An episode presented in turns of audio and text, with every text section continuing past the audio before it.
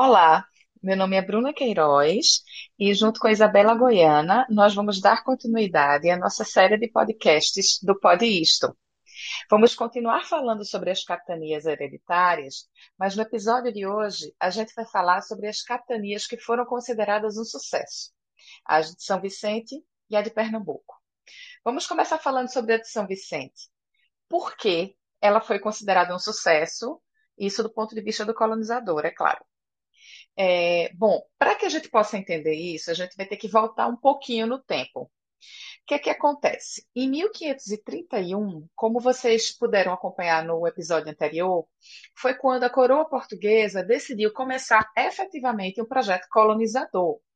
E ele enviou para o Brasil uma expedição comandada pelo Martim Afonso de Souza. Eles tinham várias incumbências quando chegassem aqui. Eles tinham que aprofundar o conhecimento do litoral, desde o Amazonas até o Rio da Prata, tinham que combater os corsários, especialmente os corsários franceses, tinham que fazer assentamentos em locais que eles considerassem estratégicos, tinham que organizar incursões à procura de metais preciosos, e para isso eles já começaram organizando as primeiras bandeiras em direção ao interior tinha que fazer experiências agronômicas. E para isso eles já trouxeram as primeiras mudas de cana-de-açúcar e começaram a fazer seu plantio. Não é à toa que um dos três primeiros engenhos no Brasil foi o engenho Iguaguaçu, que foi também conhecido como engenho do senhor governador. Isso porque, nessa época, o Martim Afonso de Souza veio para o Brasil com o título de governador-geral das terras do Brasil. É justamente ele que vai ser futuramente o capitão donatário da capitania de São Vicente, quando as capitanias for, é, vierem a ser instituídas. Outra função era justamente fundar povoações litorâneas para dar início ao processo colonizador. Então, o que é que acontece? Quando mais na frente, entre 1534 e 1536, o rei Dom João III vai instituir o regime de capitanias hereditárias, a gente pode considerar que o Martim Afonso de Souza já largou na frente. Se fosse uma corrida, ele teria queimado a largada, porque ele já estava aqui. E ele foi justamente um dos donatários. Inclusive, o irmão dele, o Pero Lopes, também. E é por isso, justamente, que o número de capitanias não coincide exatamente com o número de donatários, porque ele e o irmão foram agraciados com mais de uma capitania. Bom, para fazer tudo isso, ele já tinha fundado igrejas, Casa da Câmara, Cadeia, Pelourinho. Já tinha construído casas para os habitantes, construído fortificações, plantado cana-de-açúcar e até começado um pouquinho a explorar o gado, aqui, mas de uma maneira muito tímida.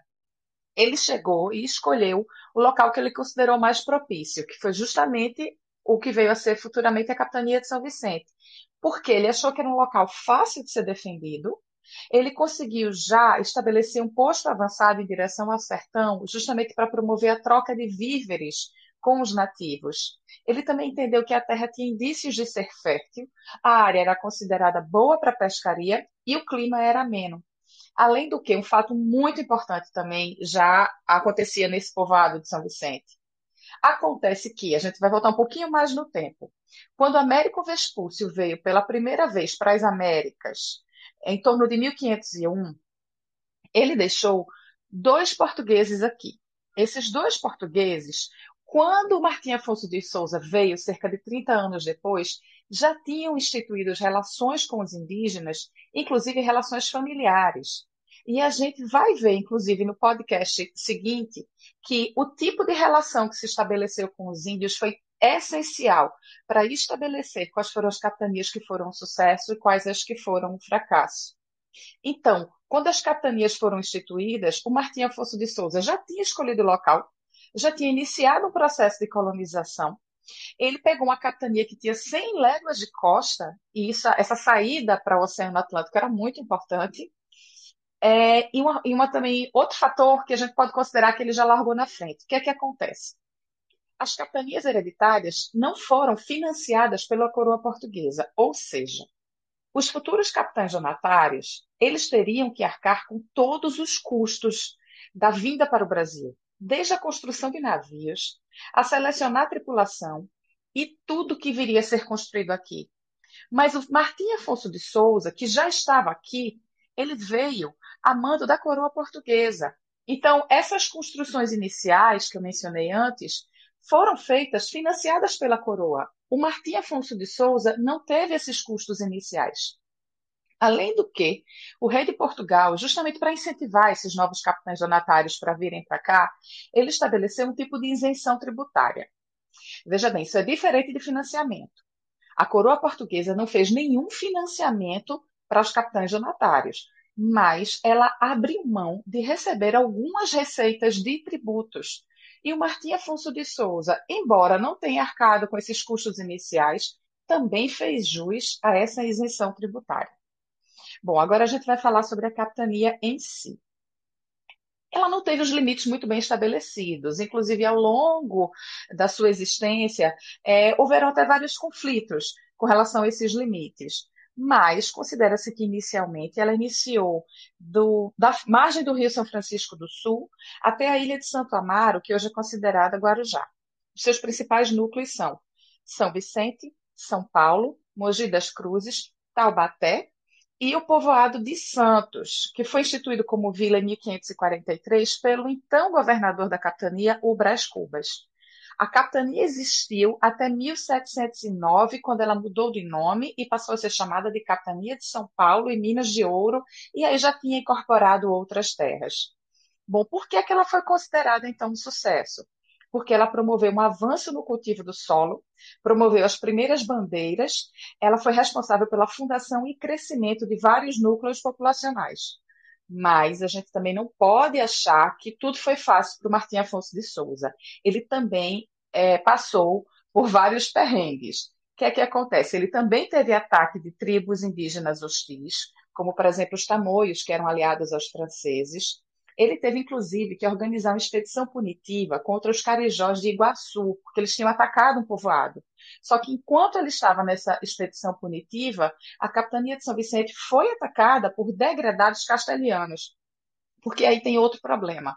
A capitania de São Vicente ela ficava no limite do Tratado de Tordesilhas com a parte que era da América Espanhola. Inclusive, foi na capitania de São Vicente que ocorreu o primeiro conflito registrado entre a América colonial espanhola e a América colonial portuguesa, que foi entre os anos de 1534 e 1536 e foi chamado de Guerra de Iguapé.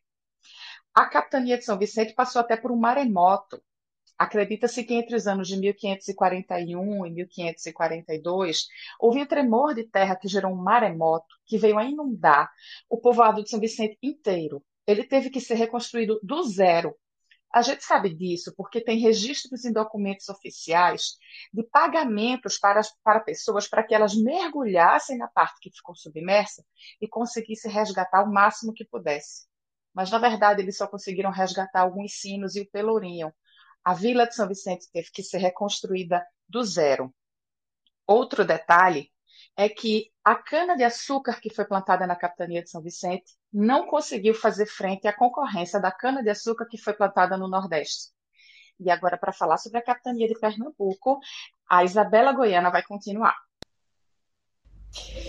Antes de abordar sobre a capitania de Pernambuco, é importante ressaltar dois precedentes a carta de doação, que prescrevia a doação de um dos lotes das 15 faixas de terras brasílicas aos donatários e que iriam ser repassadas hereditariamente, ou seja, de pai para filho, e a carta foral, que era o conjunto de direitos e obrigações dos capitões.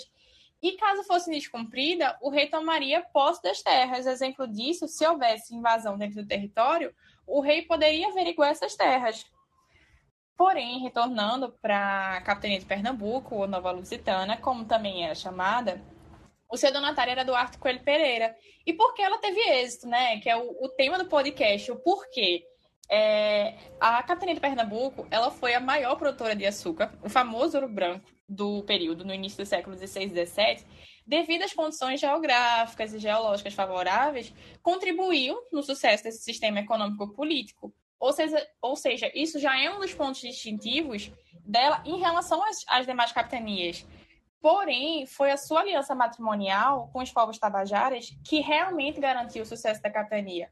E como procedeu essa aliança matrimonial, né? A esposa de Duarte Coelho, Dona Brite de Albuquerque, que inclusive teve uma importância muito significativa, que foi assumir o comando da capitania em vários momentos. Olha que mulher arretada.